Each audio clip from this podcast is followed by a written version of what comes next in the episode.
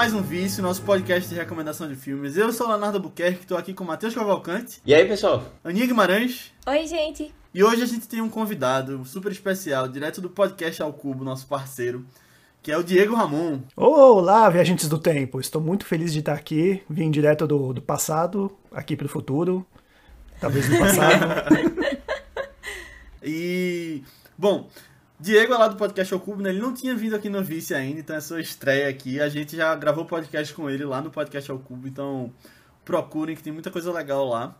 E, bom, antes da gente entrar na discussão sobre o filme de hoje, eu quero pedir para que você que está ouvindo envie esse Vice para alguém que você acha que vai curtir, porque de verdade isso ajuda bastante a expandir o nosso público e se você gostou e acha que alguém pode gostar do que a gente tem falado aqui, alguém que curte filmes, manda para ele, manda lá no WhatsApp, naquele seu grupo de pessoas que assistem filmes juntos, manda no seu Twitter, nos seus stories do Instagram, espalha aí uh, esses podcasts. Mas hoje a gente vai falar sobre um clássico da sessão da tarde, um filmaço dos anos 80, que é De Volta para o Futuro, dirigido por Robert Zemeckis, de 1985, e, bom, filme que deu origem a uma das trilogias mais emblemáticas da história do cinema, e que a gente tem muita coisa legal para falar, um podcast que eu tenho certeza que vai ser bem nostálgico, de a gente lembrar de muita coisa. E, bom, é o filme favorito de Diego, né? Então.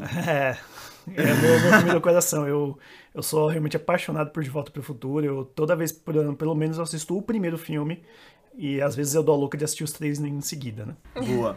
Conta aí um pouquinho da tua história com De Volta para o Futuro. E aí eu já, já levo essa pergunta para todo mundo aqui. Qual foi a primeira vez que vocês viram?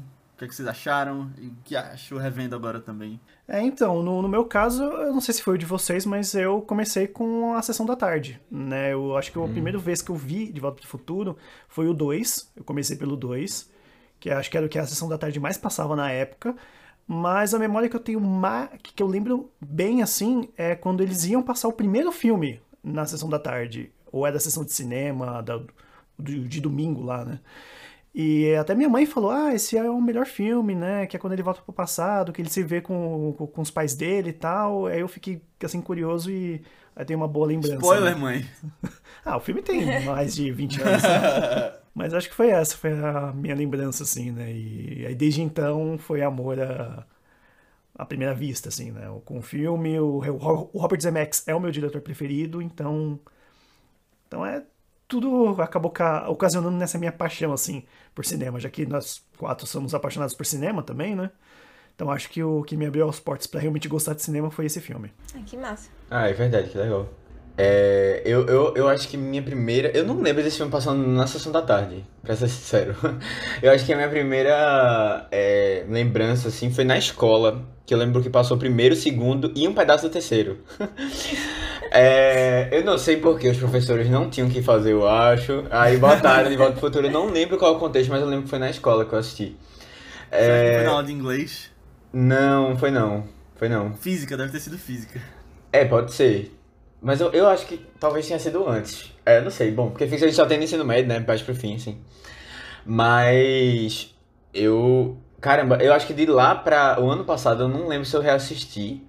Eu sei que no ano passado eu reassisti porque a gente foi gravar, né, como eu tinha comentado até no episódio passado, a gente foi gravar uma live, né, fazer uma live lá com, com o Bruno, é, Bruno Martini, do do Bruno Martini mesmo do Instagram dele, que ele é um, que é um, ele é um sobre fotógrafo, Dark, né? é sobre Dark e tal, que a gente é, se conheceu ano passado, a gente gravou um podcast juntos que foi o da Bastão da Noite. E eu assisti o filme, né? Porque Dark tem tudo a ver com isso. Inclusive, eu reassistindo agora de novo, altas coisas me lembrou Dark. E isso foi muito legal, assim. E realmente, né, foi uma inspiração muito grande do, dos criadores pra é, fazer Dark. Foi De Volta pro Futuro, que é um dos filmes favoritos deles também. E, poxa, de novo eu assisti, eu assisti ano passado o filme, e esse ano, e de novo a mesma empolgação, sabe? Porque esse filme é muito legal, velho. É muito legal mesmo, assim. Realmente é, a, toda a atmosfera que, que se cria, assim, sabe? Na, no, no filme, ela é muito empolgante. Muito bom rever.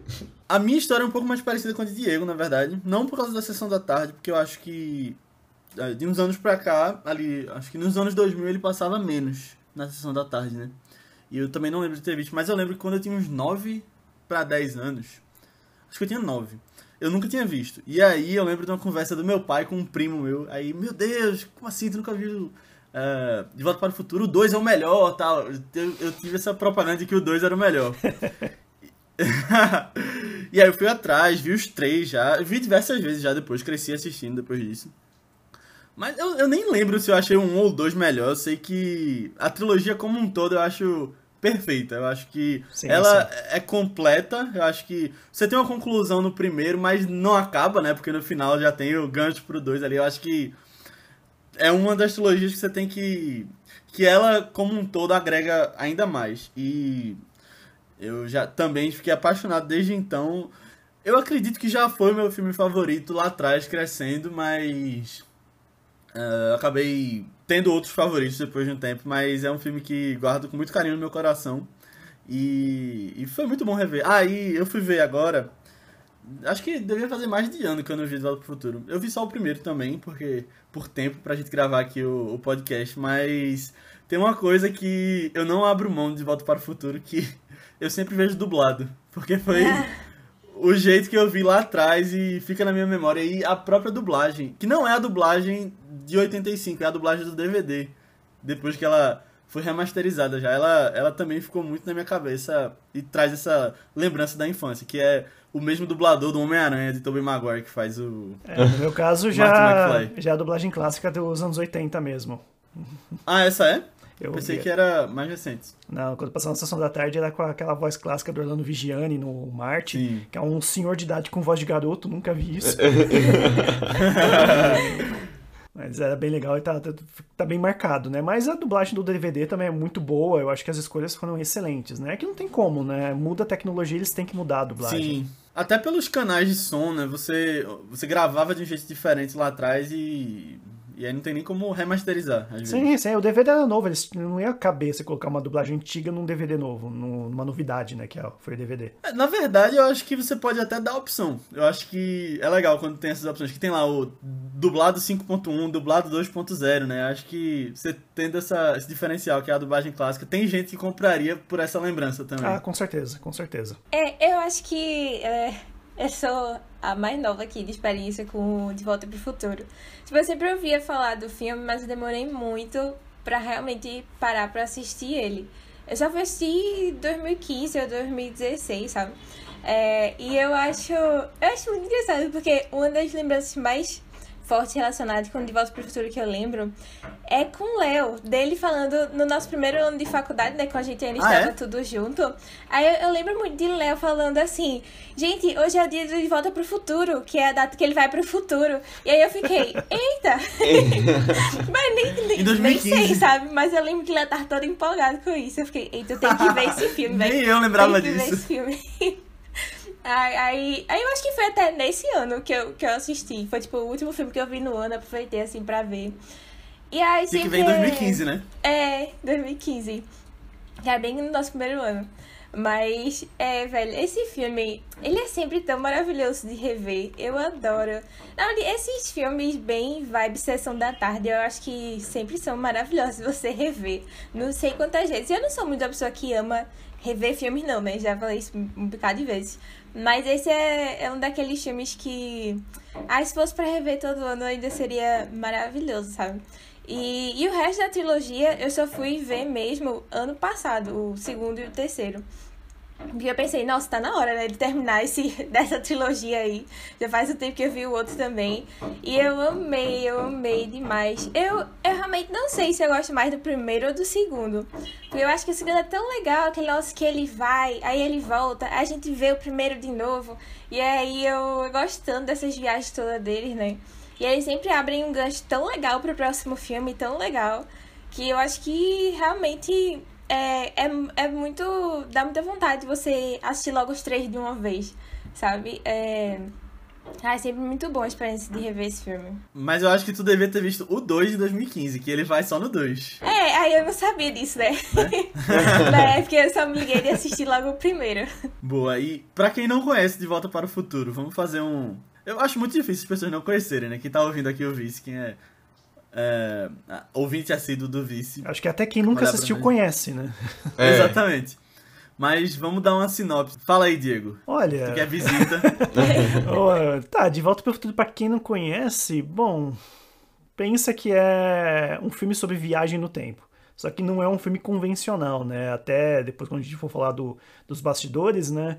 É um filme de viagem no tempo que tem uma trilha sonora ensurdecedora, que tem praticamente um, uma história bem simples, né? Que é simplesmente um garoto acidentalmente volta no tempo e encontra com os pais dele e acaba interferindo em como eles se conhecem.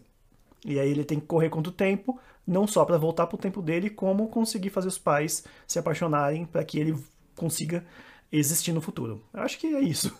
É. boa, boa.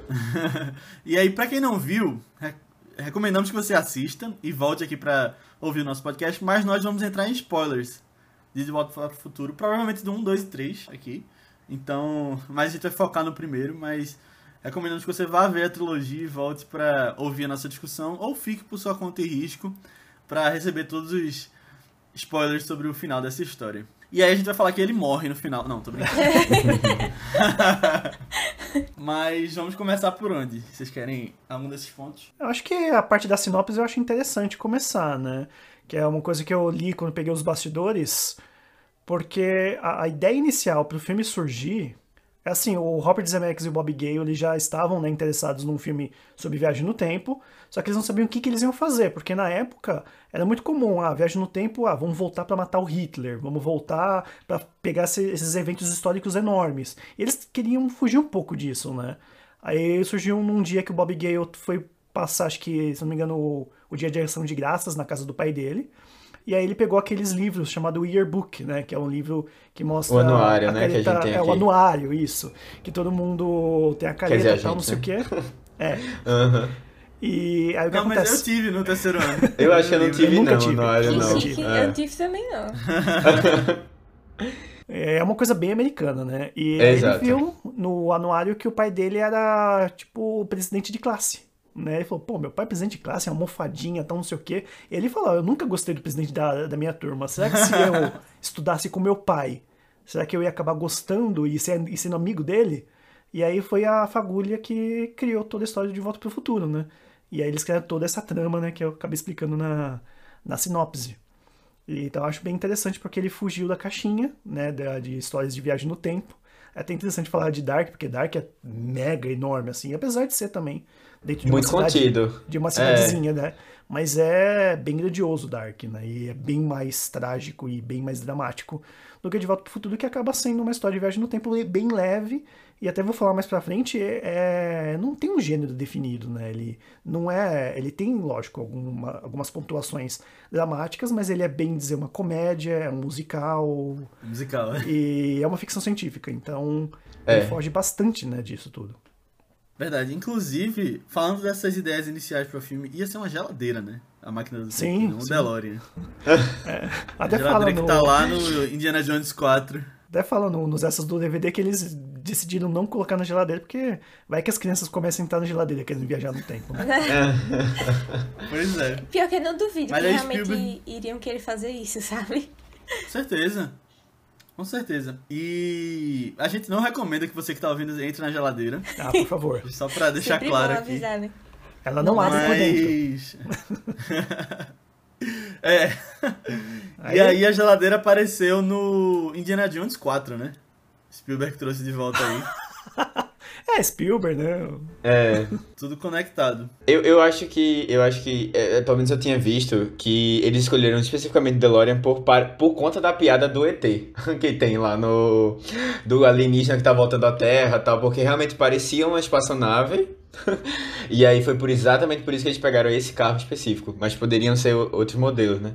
É, Mas é- queriam, eles queriam uma coisa móvel, né? Que desse pra se locomovendo, como que eles iam usar uma geladeira. Apesar que É. Doctor Who usa uma cabine, né? Só que a cabine é uma Cabine nave. telefônica. É. É.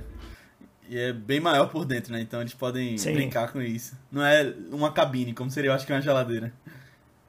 E eu acho que talvez a ideia da geladeira veio até de Doctor Who, né? Por ser uma coisa parecida, a forma. É, uma tal. série Doctor Who antiga, tá né? aí Tem- desde 63, é. Dando doce, cara, mano. É referência, É. né? É, com certeza. E engraçado que o DeLorean é um carro que não, não decolou tanto, né? Ele é um carro que teve, foi super limitado lá atrás, não, não era um carro tão popular assim. E hoje é dificílimo ver um DeLorean por aí ou encontrar pra quem É, quiser comprar, acho que é né? DMC o nome da empresa, né? Que era do. Uhum. do- não, lembro, não lembro muito bem o nome do, do dono da empresa, mas era alguma coisa DeLorean, o nome dele.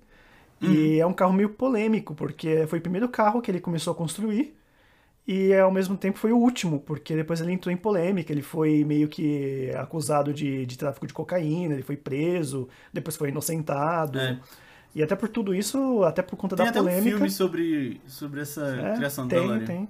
E aí eles meio que escolheram um carro por tudo isso. Falaram, ah, vamos colocar, né, como um easter egg e tudo mais. E, e funcionou. Ele funcionou mais pro filme do que pra vida real, porque é um carro totalmente meio inútil, né? É, Mas é icônico. É muito icônico. Por causa do filme, na verdade. Acho que se você vê um DeLorean, você lembra mais do filme do que. Sim, né? A gente até falando em off do, do jogador número 1, um, né, que tem o DeLorean, o escritor tem um DeLorean também, então... Você vê que as pessoas têm mais por colecionismo mesmo, né?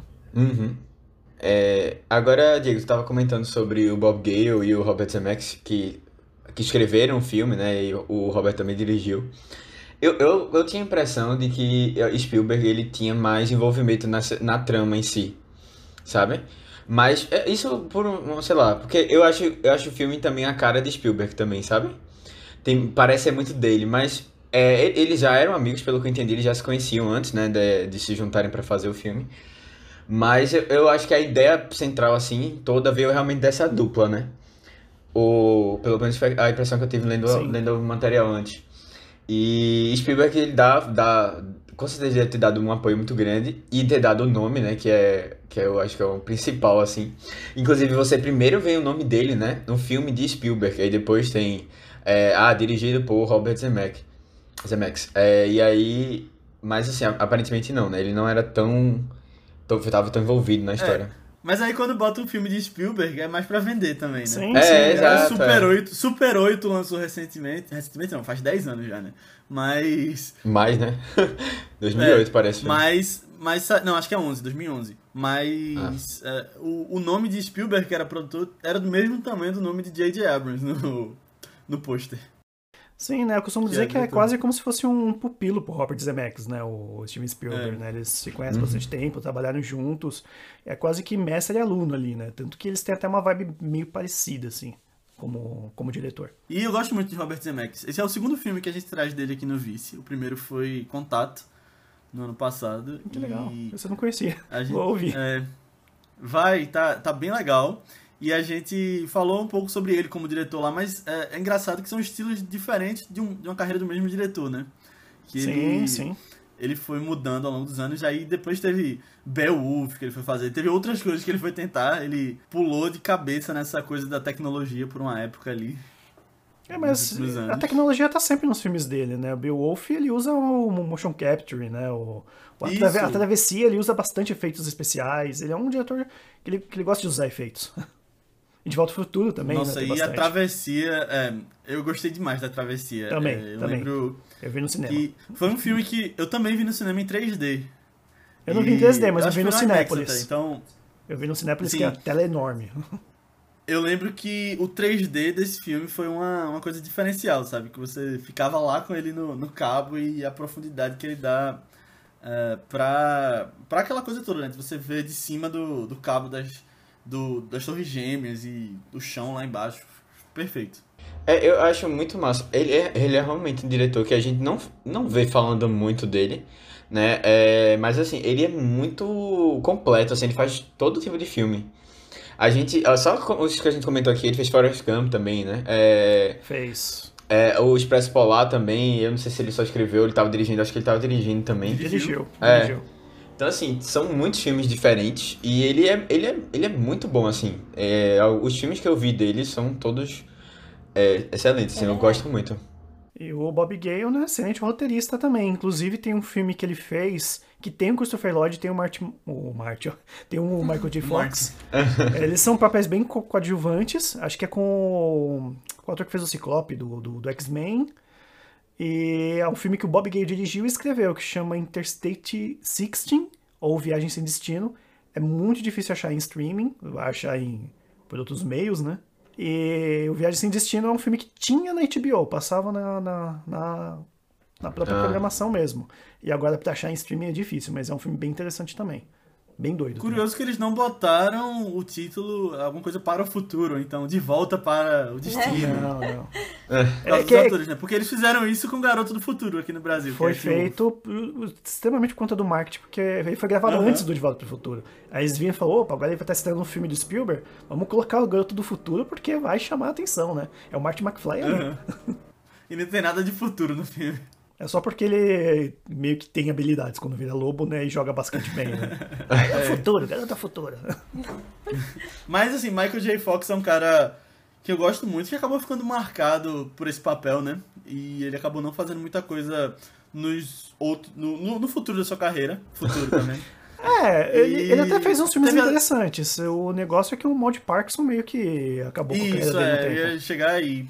E aí a doença acabou sendo um, um obstáculo bem limitante pra ele aí. De um tempo pra cá ele acabou fazendo uma série, né? Que ele Fez. tinha o mal de Parkinson. Eu lembro disso. Não assisti, nem lembro o nome. na É, ele verdade, usa. mas eu lembro é- Ele é a pessoa que mais se zoa. O pessoal fala, não zoa isso, é um humor negro. Não, mas ele é a pessoa que mais se zoa com o Maud Parkinson. Uhum. E aí de vez em quando você vê algumas aparições, né? Até dele com o próprio Christopher Lloyd. É. Teve, acho que no Jimmy Kimmel, algum desses que eles fizeram uma, uma Sim, esquete sim. de Volta para o Futuro. Vale lembrar que aquela série Mother Family, um dos showrunners é o Christopher Lloyd.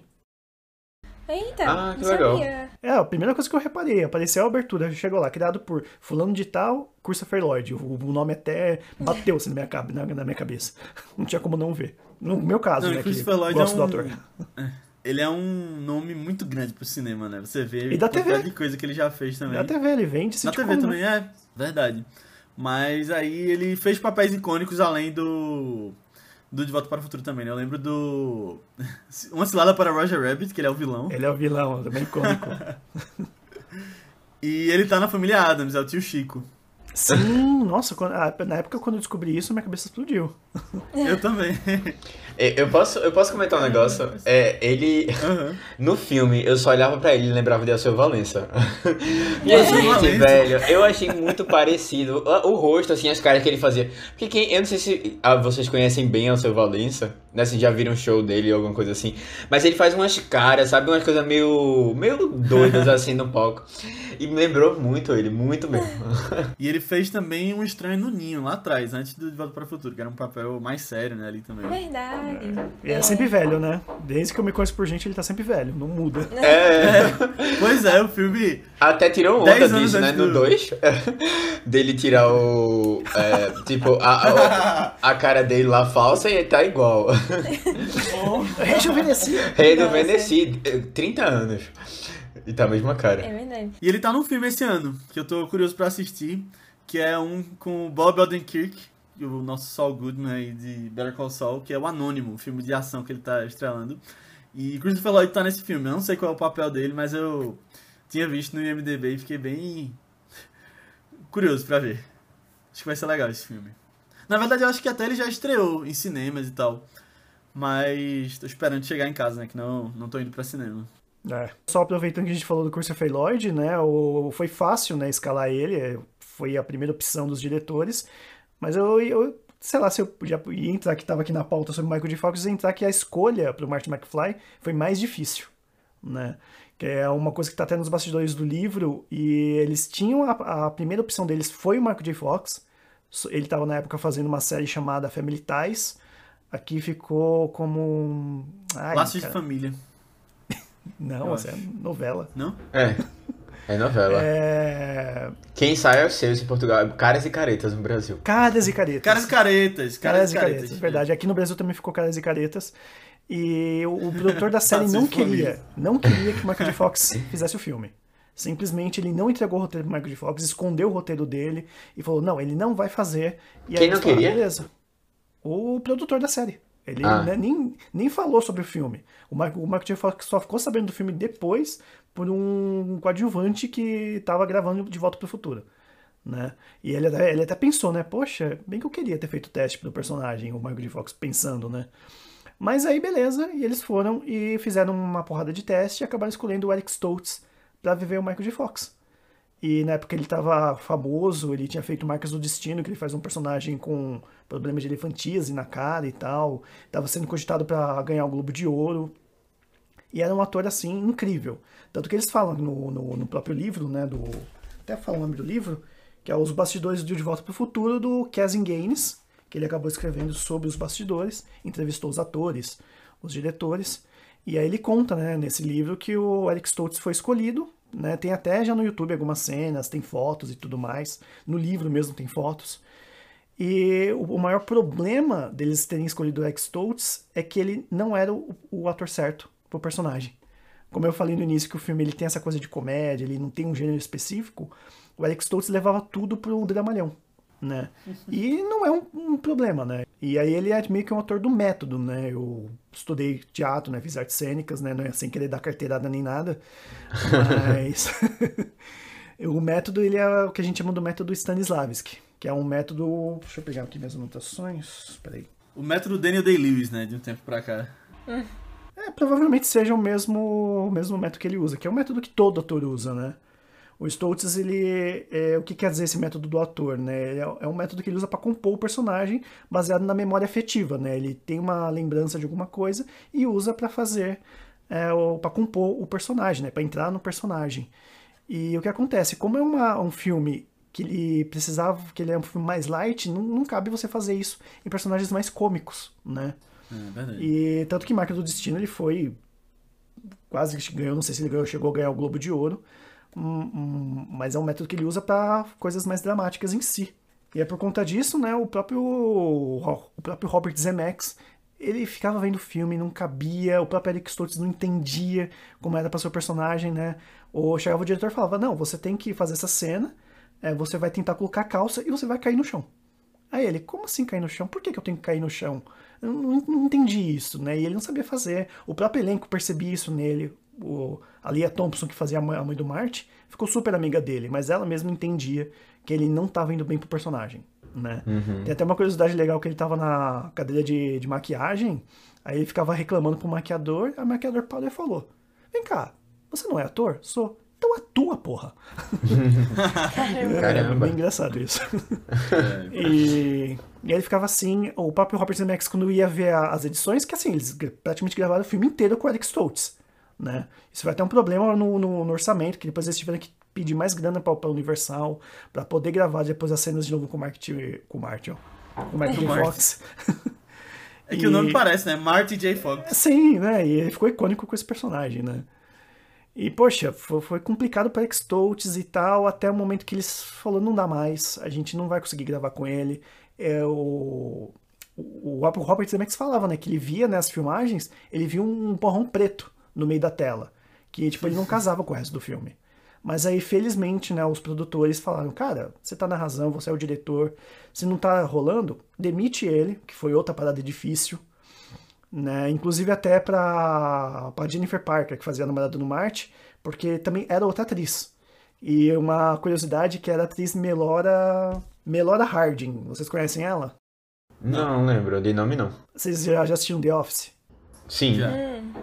Ela, fez, ela fazia a Jen, a chefe do Michael. Ah. Caramba! Legal. Ah, que Ela- massa, velho. E ela, ela ficou extremamente chateada que ela teve que ser demitida por conta do péssimo rendimento. Não do péssimo, né? Caramba. Por conta do rendimento que não estava dando certo. E aí eles olharam pra Melora, pra Melora e olhavam pro o, o Michael J. Fox. E o Michael J. Fox era 6 centímetros mais baixo que ela. E eles acharam que ia ficar muito estranho na, em tela. Aí chamaram a Claudia Wells, que foi a Jennifer Parker do primeiro filme, e ela tinha o mesmo tamanho do, do Michael J. Fox. Então batia. Mas ela saiu no 2, né? Que é a Elizabeth Shue. É, mas aí foi por conta de. Não foi por conta de ela não ter tido um bom rendimento. Ela, eu acho que a mãe dela estava doente ela teve que cuidar da mãe. E, e aí tiveram que substituir ela, infelizmente. Mas aí essa briga acabou quando eles finalmente conseguiram. Demitiram, né? O Alex Stoltz, teve, teve todo um rebuliço, né? Tiveram que pagar o cara, né? Obviamente. Obviamente. E aí eles conseguiram convencer o produtor da, da série do Family Ties a deixar o Michael J. Fox sair pra filmar. Ele teve que fazer um plano doido, porque ele acabava de gravar Family Ties, ele ia gravar as cenas internas à noite por De Volta pro Futuro, dormia duas horas por, por dia No e já carro, tinha que né? recomeçar de novo, né? E é bem difícil, mas o Michael J. Fox aceitou, né? Aceitou porque ele queria muito, né? E ele viu que não ia ter tanto futuro, fazer Garoto do Futuro, né? E ia ter mais nome fazendo de volta pro futuro. E o, o, uma coisa que ficou legal porque ele casou com o filme. Que ele tinha, até com as pessoas no bastidor chamavam o, o Michael J. Fox de. que ele tinha aquela comédia patolino, né? Que é como o Spielberg chamava. E aquela comédia. A Lia Thompson fala que era uma comédia bem baseada em Buster Keaton né? Que ele meio que ele batia na cara do bife e depois fazia assim com a mão, né? Tipo, ai, doeu. Uhum. Ele tinha essa reação, ele sabia reagir, ele tinha time, né? Falando corretamente, ele tinha o time certo pra comédia que o filme precisava. Então aí foi tudo maravilhas depois e a gente tem esse filme aí. Talvez se fosse com o Eric Stoltz, o filme não seria tão icônico assim, né? Desculpa ter é, falado talvez bastante. A sessão, talvez a sessão da tarde nem quisesse passar, né, com o Eric Stoltz. Sim, exatamente. Ia ser engraçado. Mas eu acho curioso que tem outro ator que não volta no 2 e no 3, que é o Crispin Glover, né? O pai o dele, pai. Que, que a gente conhece também das Panteras Detonando. Ele é o cara que puxa o cabelo das mulheres no, no filme. É um ótimo ator, mas fez uma dois, péssima é. escolha. Fez uma péssima é. escolha que ele queria mais dinheiro que os protagonistas, sendo que nesse filme ele nem ia ser um dos protagonistas. Pois é, no 2, né? E aí eles trocam ele, é, dão um jeito ali de colocar. Porque tem uns personagens que sempre se repetem, né? O Biff e faz os, os antepassados dele, o do futuro. E aí no antepassado do Velho Oeste, que deveria ser o Crispin Glover, botaram o. O Michael J. Fox mesmo. lá. É. É interessante que no 2, a cena que aparece ele, de, ele no, no futuro, ele fica de ponta cabeça justamente para as pessoas não reconhecerem o, o novo ator, né? É, verdade. E aí ele também, quando ele tá. Quando mostra aquela mesma cena do final do 1 no 2, ele tá só dando um chau assim de costas na, na porta, né? É, dá uma desfocada nele. É. E mas realmente plot... é, fez falta no filme, mas conseguiram contornar bem. Sim, porque o plot do filme, do segundo filme, era pra se passar nos anos 60, né? O, o Crispin Glover ia fazer o George McFly um professor, né?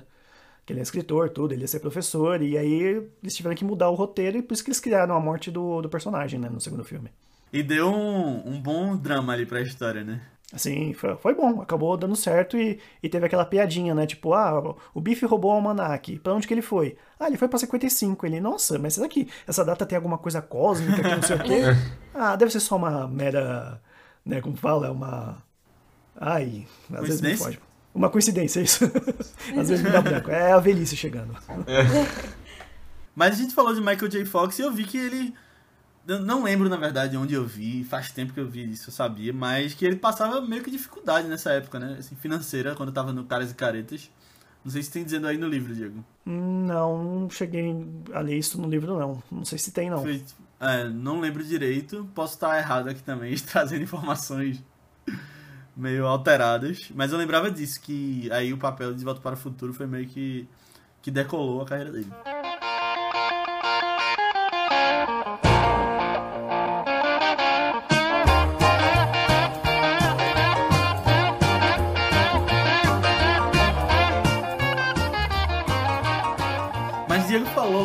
Que esse filme pode ser ca caracterizado como um musical.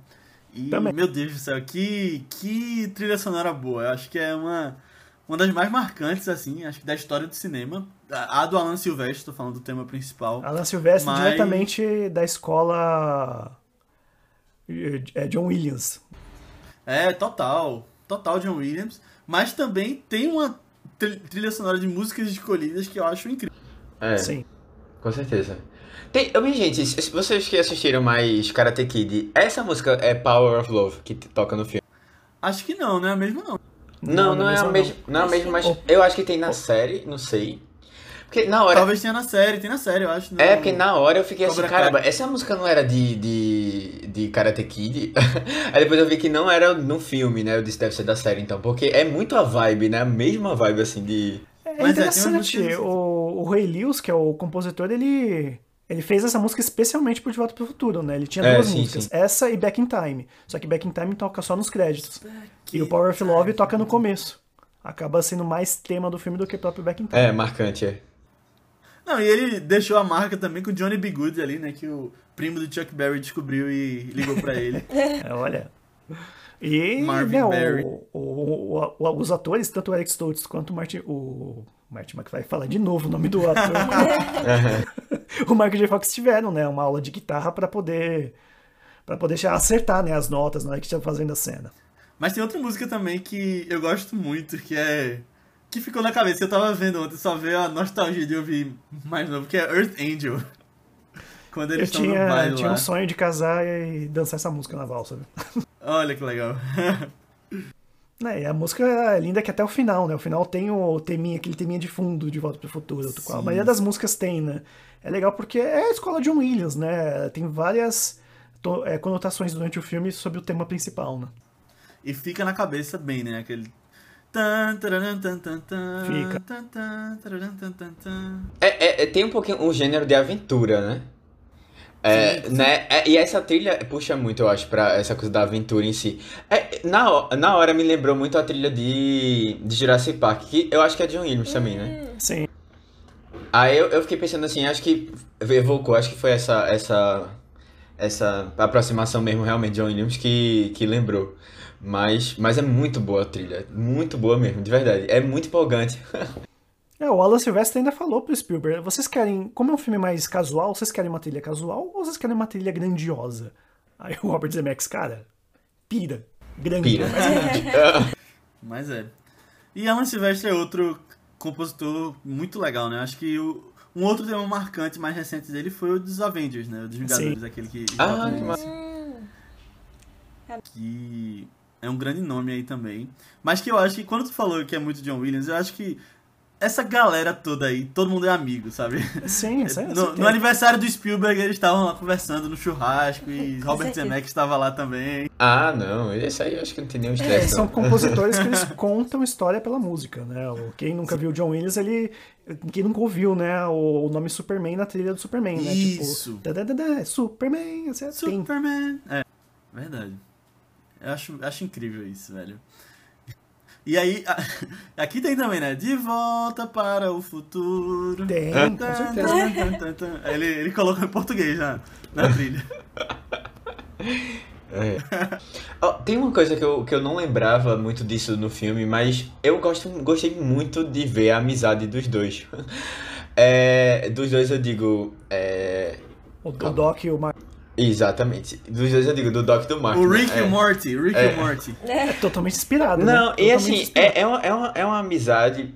é, na verdade, assim, é um relacionamento que, eu, que você imagina, assim, muito. e- Em outros filmes eu acho que leva mais pra isso. De ser tipo um, um mestre aprendiz, sabe? Essa dinâmica, assim.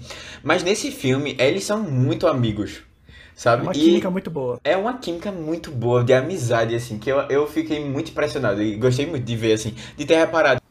E legal que eles não perdem tempo pra explicar, né? Como eles se conheciam. É, pô, segue, segue. Sim. Tipo, você, você vê um, um carinho muito grande do Mas eu acho que eles se conheciam porque Marty voltou pro passado. Aí o Doc procurou ele depois. Olha, é né? uma boa teoria.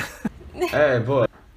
Essas coisas de viagem no tempo que às vezes dá meio um nó na cabeça, assim, que você para pra pensar nas coisas. Eu acho que o final desse filme, principalmente, eu fico, se eu paro pra pensar, eu fico meio, ei, pera, mas ele voltou pra uma realidade que não era dele, então não deveria ser. É, ele tá em outra realidade, é. Aí eu fico meio. Tá, ok, não vamos pensar sobre isso, vamos só curtir aqui. E os pais se conheceram de um, de um jeito diferente, então provavelmente nenhum É. dos três filhos teriam nascido. Exato. Provavelmente Mas não pensa ele, muito, né? não. É, Não, eu é- acho assim. Eu acho que eh, o filme ele não se preocupa muito, né? É como, por exemplo, a gente vê em Dark, que a coisa É. tem que ser, tipo, bem, muito bem explicada, não sei o que e tal, tal. Ou tentam, né? Aham. Me explicar Não, muito com bem. com Aqui ele não se. Ele, ele não se. Ele não, e, por exemplo, a Vingadores mesmo, que você tem que explicar tudinho que acontece, as realidades novas que vão estar tá tendo lá. Mas ao mesmo tempo, o filme ele é muito redondinho. Sabe? E assim, caramba, você olha cada ponto é, de fala, assim, de coisas que acontecem, principalmente no primeiro ato, são muito importantes para o que acontece depois, sabe? De tudo, ne- dele, do, do, do prefeito passando lá, ou da placa do prefeito, é, do negócio do relógio, todos esses pontos, assim, eles vão, vão sendo importantes para a história. Eu acho que as pessoas não, quando foram assistir na primeira vez, eu não tenho essa lembrança, mas... É, com certeza não tinham pego essas coisas de detalhezinhos, mas tá tudo lá, sabe? Bem encaixadinho pra depois ser usado. Tipo, o que tem, tudo é essencial pra história desenrolar. E o, e o Shopping Dois Pinheiros, que ele derruba um pinheiro e vira Shopping Um Pinheiro. né? O Shopping Pinheiro Solitário, Lone, Lone é, Park. Pinheiro Solitário. do animal animal. E é interessante você falar isso, que tudo é importante, ainda mais o, o, símbolo do relógio, né? A coisa da tempestade, que a gente até, eu tava até estudando, né? Tava vendo até uns vídeos antigos do Jovem Nerd, que também é um outro canal que ama esse filme. E a coisa do relógio é uma arma de Chekhov clara, assim. É o melhor uso da arma de Chekhov. Vocês já ouviram falar desse termo? Já, já sim. Que justamente é o Chekhov ele é um, um dramaturgo, né? E ele falava que no teatro, se você vai mostrar uma, uma arma em cena, tem uma arma em cima da lareira, você tem que usar essa arma uma hora, porque ela não pode uhum. estar ali de graça. E é. a coisa do, do relógio é tá dele desde o começo, todo momento, né? O filme sempre frisa que, ó, tem o relógio, tem a tempestade, tem o não sei o que, né? Até a cena mais que você fala, pô, que empata foda, né? O, o Marty vai lá beijar a namorada e a mulher, save the clock tower, save the clock tower. E dá o bilhete, tudo escrito bonitinho, o horário e tudo onde caiu o raio. pra na hora certa, quando uma, o, o, o Doc fala, ah, pra você poder viajar no tempo e ter o 1.21 gigawatts, você, tem, você precisa de um raio, mas a gente não sabe quando vai cair. Pronto, tá ali. Usou a arma de Chekhov. É, assim, eu, eu, não só, eu acho que na, na primeira cena o filme já começa com aquele estoque do, do relógio, sabe?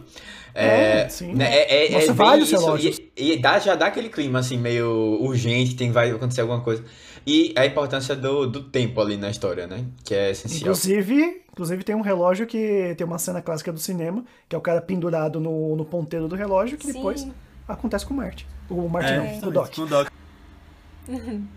Uma, uma outra coisa que eu curti muito no filme, revendo assim, que eu reparei, foi no desenvolvimento do próprio McFly, sabe? É, porque a gente, a gente, a gente vê uma história que, assim, ela, ela aconteceu meio que por acaso, né? A saída dele para lá pro, pro futuro, pro passado, na verdade, é, foi por acaso. Mas ao mesmo tempo você vê que a família dele tava passando por. Assim, não tava num, numa situação meio confortável, eu digo assim, tipo, todo mundo tá meio estagnado. E só que não, ninguém tá bem ali, né? Tipo, todos estão passando por vivendo de uma maneira assim não muito agradável, pelo menos não agrada isso no tipo não agrada o McFly. Inclusive ele mesmo, é o bully. É, ele não tá, ele não tá numa da maneira que ele gostaria de estar, tá, sabe? Ele tem sempre aquele medo de, de, de seguir é, e de assim tentar as coisas, tentar coisas novas. E o o, o filme constrói uma jornada para ele de desenvolvimento, sabe? Não só o pai se transforma, a mãe se transforma em outras pessoas, os irmãos, mas ele, ele próprio ele tem um, um arcozinho ali de desenvolvimento e tentar é, ter um pouco mais de confiança, sabe, nele mesmo. E eu acho isso muito legal na história, que ele, eles se preocuparam com isso, sabe? Do desenvolvimento do personagem. É, ele meio que nunca se ele se via no pai até o momento que ele conhece o pai mais jovem. O pai fala: ah, eu, eu gosto de escrever, mas eu escrevo para mim, isso é mostrar para alguém, isso é a pessoa não gostar, eu não sei se eu posso viver com isso, que é quase a mesma fala que o Marty fala no começo, quando ele não quer mandar a fita para gravador. Exato, exatamente. E esse arco eu acho que fica ainda mais completo no, na trilogia como um todo, né? Que aí eles apresentam no 2. O 2 e o 3 foram gravados juntos, né? Você já tinha o primeiro, que é até um pouco mais deslocado, mas faz parte do todo. E aí eles apresentam aquela história do Marty não não poder tocar, né, por causa da, da mão. E aí o arco dele termina com aquela. O, a corrida de pega que ele ia fazer no, no final do 3, que ele teria feito antes e teria se acidentado nisso. Aí ele. Que, aí ele vira. Ele, tipo, ele vira uma pessoa melhor, né? Por causa disso. Que ele, ele não sucumbe àquela coisa de chamarem ele de covarde, né? Você é um galinha, McFly.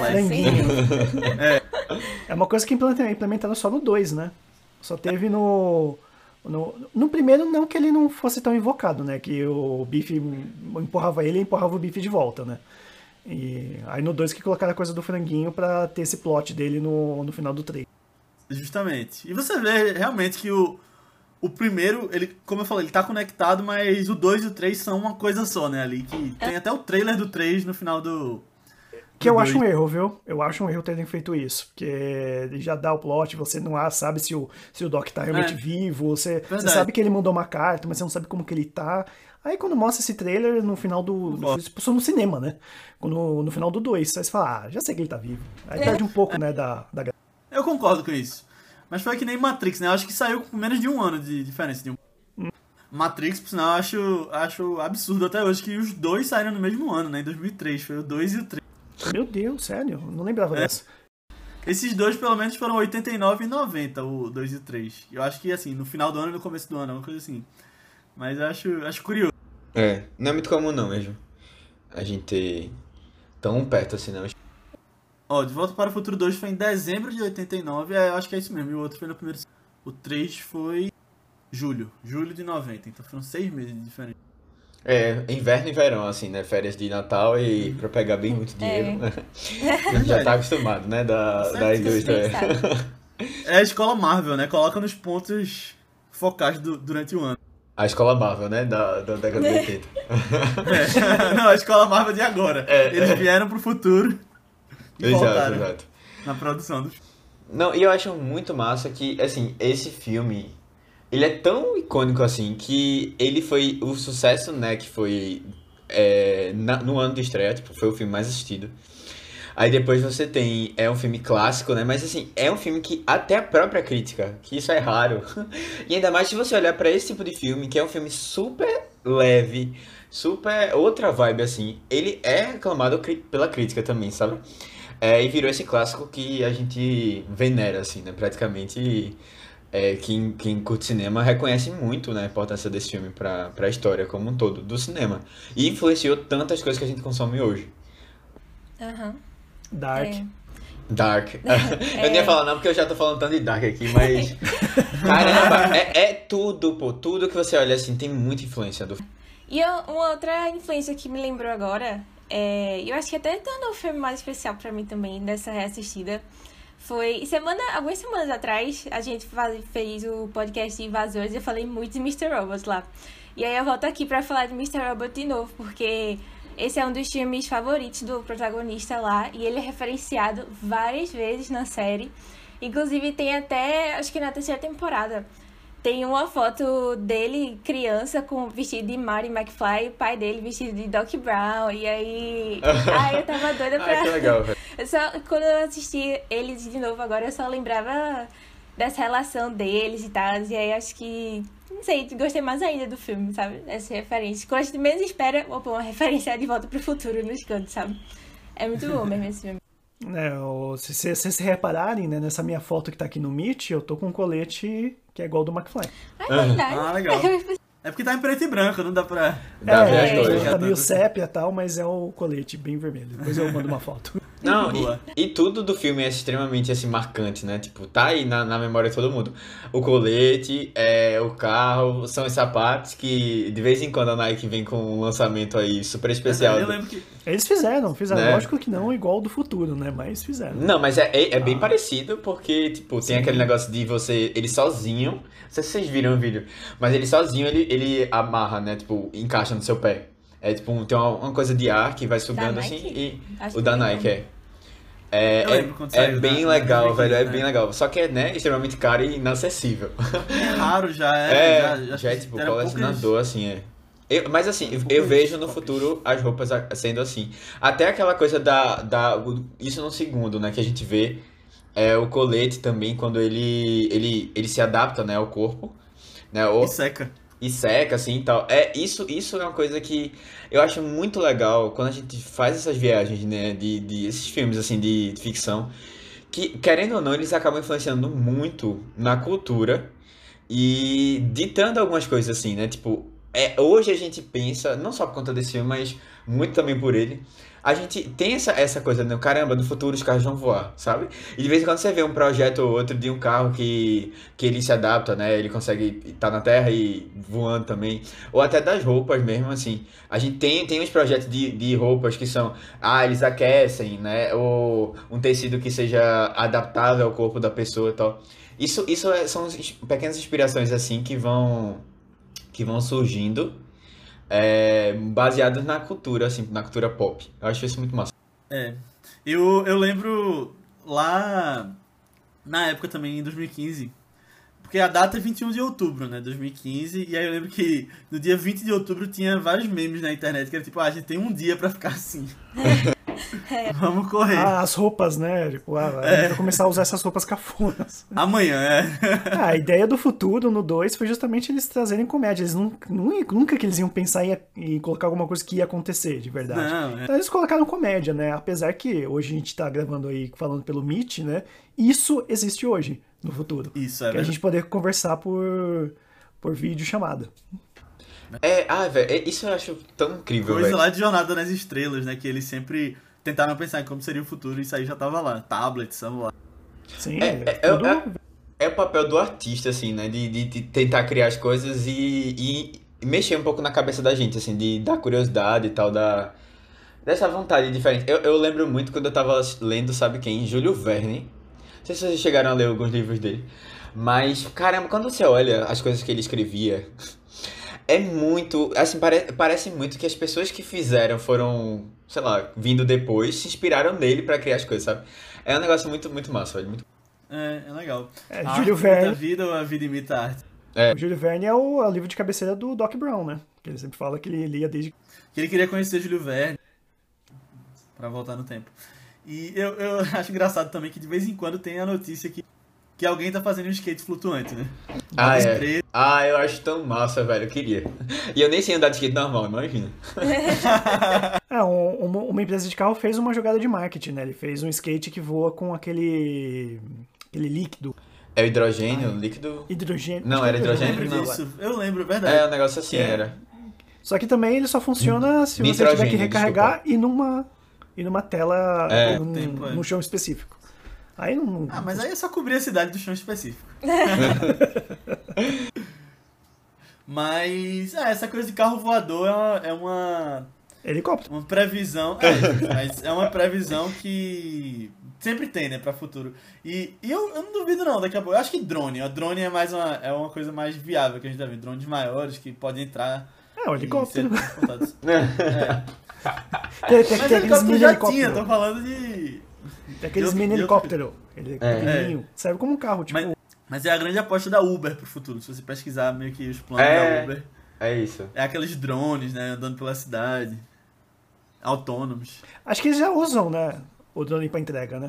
É, a Amazon usa drone pra entrega. Já é. É. outra coisa de futuro, né? A gente vive no futuro. É. Não tão futuro assim, mas um futuro. É, Não disse que é um futuro distópico ou utópico, né? É, eu, eu, acho, eu acho legal também aqueles sinais que eles colocam lá. Ah, eu acho que aquilo ali pra mim marcou muito. Isso desde a primeira vez que eu assisti lá na escola. Eu acho que foi uma das coisas que mais me marcou. Foram aqueles sinais e aquelas placas flutuando assim e dizendo pro pessoal onde deve ir, sabe? Pra, pra guiar, tipo um Aham. trânsito mesmo, só que no céu. Eu acho tão massa aquilo. É, Sabe uma, sabe uma teoria que se confirmou de futuro? Tubarão 19. As altas continuações de filmes. Não necessariamente Tubarão, que acho que teve quatro só, mas. Mas outros filmes acabaram levando aí. Eles fizeram umas brincadeiras. né? É, Acho que recentemente eles brincaram como se fosse teaser do, do, de todos os tubarões. Ah, que legal. E é Spielberg, né? Então tá tudo em casa ali. tá em casa. Mas uma coisa que eu queria até trazer à tona aqui pra gente considerar é nessa tendência toda de remakes e continuações surgindo. Vocês acham que tem espaço pra De Volta para o Futuro? Eu Não. acho que não. Já vou dar minha, Também não. minha opinião aqui. Eu acho que é E intocável. E a gente tem os diretores do nosso lado, né? Os direitos do filme não tá com o Universal, tá com o Robert Zemeckis e com o Bob Gale. Só vão fazer a continuação se os dois morrerem. Mas E aí eles, eles, já falaram. eles passam eles falaram, direito não. ou como é? Ou assim?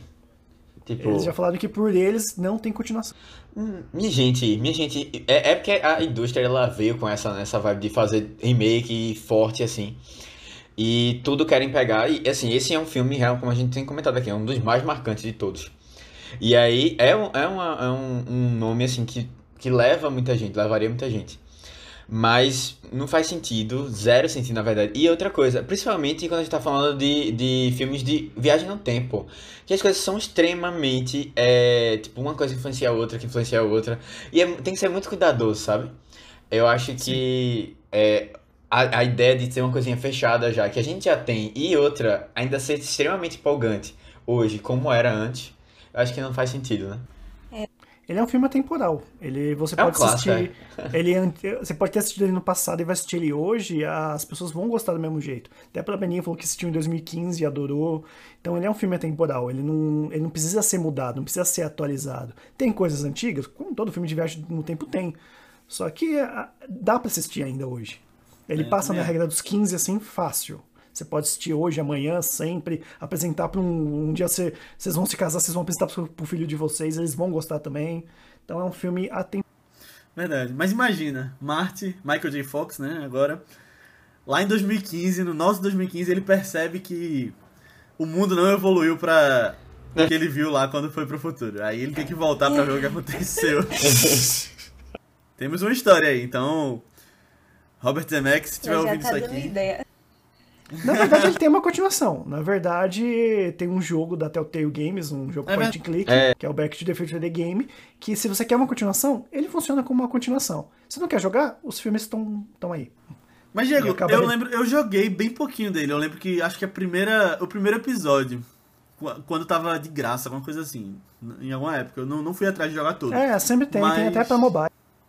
É, então, eu acho que eu joguei no mobile, se eu não me engano. Mas qual é a história dessa continuação? Porque eu- pelo que eu lembrava era a história do primeiro filme, mas eu acho que não. É, do, pelo primeiro episódio, deixa eu lembrar que eu fechei faz tempo esse jogo. É o, o Marshall McFly, ele encontra um, um novo DeLorean, né? Eu acho que eles pegaram aquela ideia que tem vários DeLoreans espalhados por aí, né? Que é escondido do Velho Oeste, escondido não sei aonde. E aí meio que ele descobre que o Doc tá preso na década de 40. E aí ele acaba voltando pra ajudar a tirar o Doc da prisão. E é legal que mostra uma, uma- um outro passado, né? De Rio Valley, é, o- eles conseguem é, brincar com o lance de, dos mafiosos, né? O Biff, o antepassado do Biff acaba sendo um mafioso. Caramba, que legal. Tem aquela coisa da lei seca, né? Que tem aqueles bares clandestinos. Então eles conseguem focar legal na história. Teve também o auxílio do Bob Gale no, no, no roteiro do jogo. Né? Ele ajudou o roteiro, os roteiristas do, da Telltale. Não teve Robert Zemeckis, né? Acho que só o nome dele como, como produtor executivo, né? E não teve o Michael J. Fox, é um outro dublador que faz a voz dele perfeita. É, um- agora, o Christopher Lloyd, eu acho que ele dublou sim. Ele fez a voz, o Christopher Lloyd, se eu não me engano. Mas no último episódio, no quinto episódio, o Michael J. Fox faz uma participação especial fazendo o tataravô dele. E aí é bem legal. Ah, massa. E eles também brincam com clássicos do, do, do cinema, né? Acho que o quarto episódio chama The Citizen Brown, fazendo uma alusão ao, ao Cidadão Kane, né?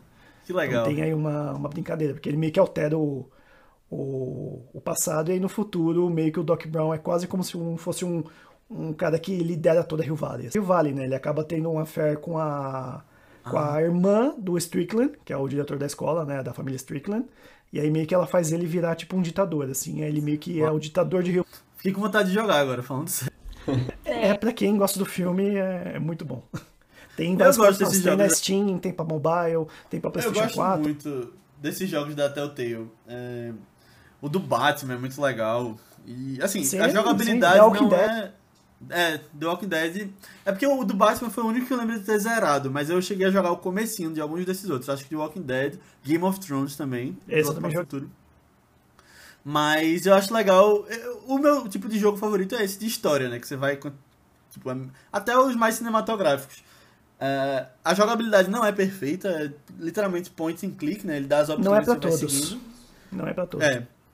Mas eu curto demais. Fiquei curioso pra jogar o resto desse de Volta pra É bem legal, é de 2010 ainda, né? E tá aí. É, só uma última coisa que a gente não comentou sobre, que é o beijo é, tão falado da mãe com o filho. ah, é, eu, eu achei, eu, ta- tava, pelo que eu, eu tava lendo, inclusive, Diego, foi uma das coisas que impediu, assim, do filme é, ser, ser feito pela Disney, né? Eles estavam procurando estúdio, na época ninguém tava querendo aceitar muito. Ah, Disney ainda, né? É, Disney aí. Aí eles foram lá e a Disney achou isso meio. "Hum, acho que não Vocês combina muito com, o louco?" meu, com os meus filmes.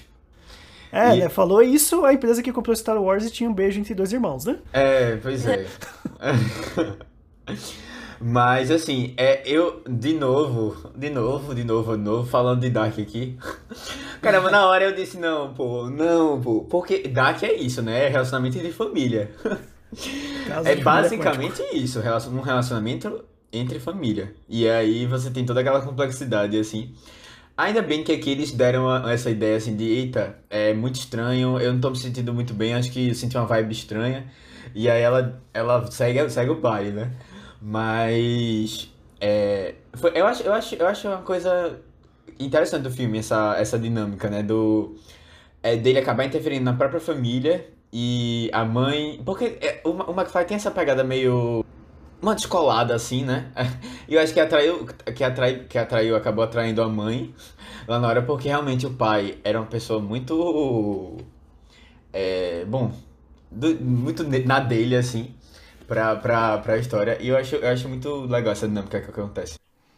É, na primeira versão ela só fica com, com o Jerry McFly porque o cara foi atropelado pelo pai e ela ficava nessa coisa de ter um namorado e tal. E aí meio que é, é o que o Doc fala, né? Aquele for Florence Nightingale, né? Que é quando a enfermeira se apaixona pelo paciente.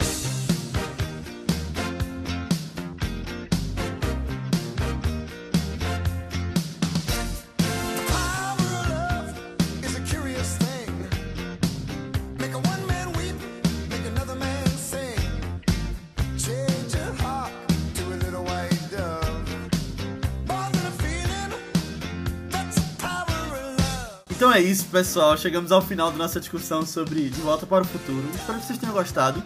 Se você gostou, lembra de mandar para algum amigo seu que você acha que vai curtir, algum fã de De Volta para o Futuro, alguém que você sabe que voltou no tempo e que você acha que vai curtir o episódio.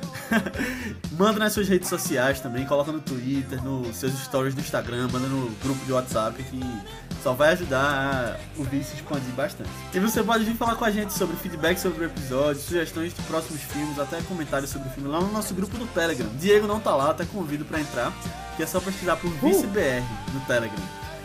Ou você pode falar com a gente nas redes sociais do Vice, só seguir a gente lá, que são ViceBR no Twitter, Instagram, Letterboxd, Facebook, YouTube, procure qualquer um que a gente te responde por lá. Ou nas nossas redes pessoais, que são Matheus Coatua, É Matheus com TH, B73, tanto no Twitter como no Instagram. Aninha, No Instagram eu tô como underline Guimarães e no Twitter MarvelousMS Ano. e eu tô como Léo A. Albuquerque, tanto no Twitter quanto no Instagram. E Diego, onde é que o pessoal pode te encontrar? As suas e a do podcast ao cubo. Bom, primeiramente o meu pessoal, eu mudei recentemente, né? Agora ele é arroba sampacolé no Twitter e arroba sampacolé underline no Instagram, mas por culpa minha mesmo, né? Porque eu já tinha criado um outro perfil de sampacolé no, no Instagram. O que é Sampacolé? Sampacolé, cara, Sampacolé ele vem de uma tradução é, não autorizada do Senhor dos Anéis nos anos 70. O Samwise Gandhi virou Sampacolé. E aí eu adorei esse nome e peguei pra mim e não tinha ninguém usando. Então agora é meu. e bem, e esses são as minhas redes sociais e as redes sociais do podcast ao cubo para Facebook, Twitter e Instagram é tudo arroba podcast ao cubo. A gente também tem um grupo meio parado no Telegram. Também depois eh, o- Léo coloca aí na, na descrição pra gente tentar, né? Colocar esse negócio pra andar, né? A gente tá num, num momento um pouco complicado, mas estamos aí lançando semanalmente sempre um episódio no podcast ao cubo sobre filmes, séries e cultura pop no geral, né? A gente tem dois cubos que são episódios de 40 a uma hora e dois cubículos que são os episódios curtinhos, né? Igual o Express de vocês, né? São de 25 a 30 minutos. Sempre com esse mesmo temática, né? De cultura pop, filmes, séries e o que mais que a gente gosta de falar sobre esse mundo da cultura pop, né? E também o TikTok, que a gente tem também uma conta no TikTok, a gente tem a. A gente brinca, tem as famosas dancinhas que eu faço, tem o Rodrigo aí fazendo link do Big Lebowski. Inclusive tem vários episódios com o Vice e muitos outros ainda que também vão surgir. Tudo, né?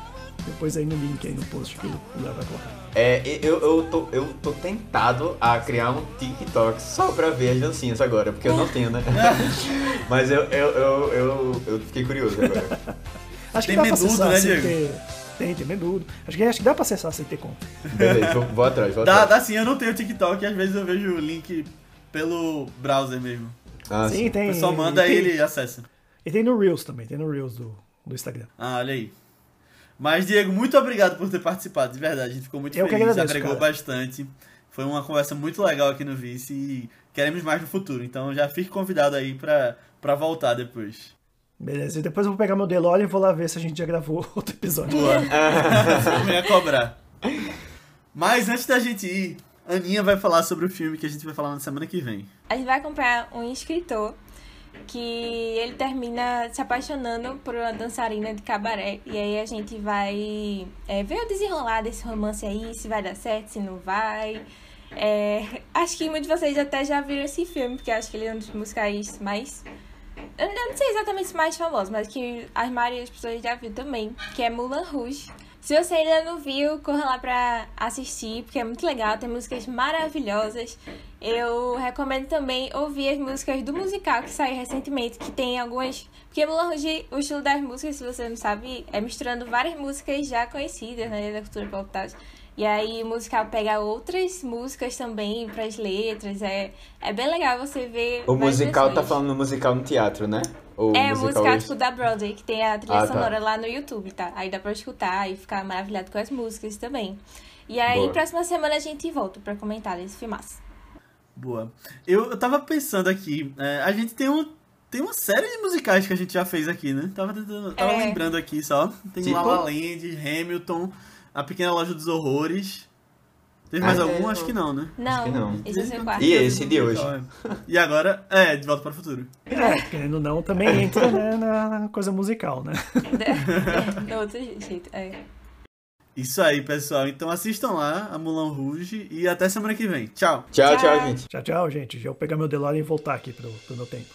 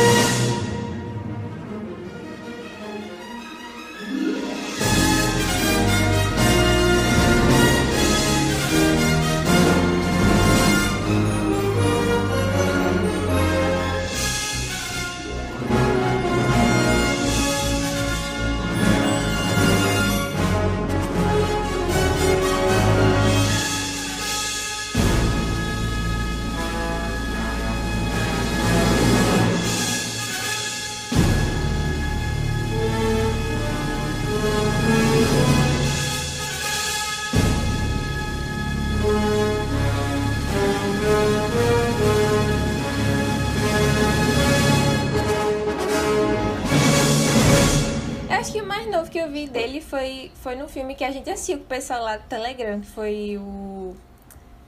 Brasil. Brasil. É, Brasil. Ele tá lá no Brasil? jovem. Ele é protagonista, pô. Ele é protagonista. Não acredito, eu não velho. sabia. Não acredito. Foi. Caramba, Acho que foi que realmente viagem. o mais jovem que eu já vi dele. Também dos mais famosos.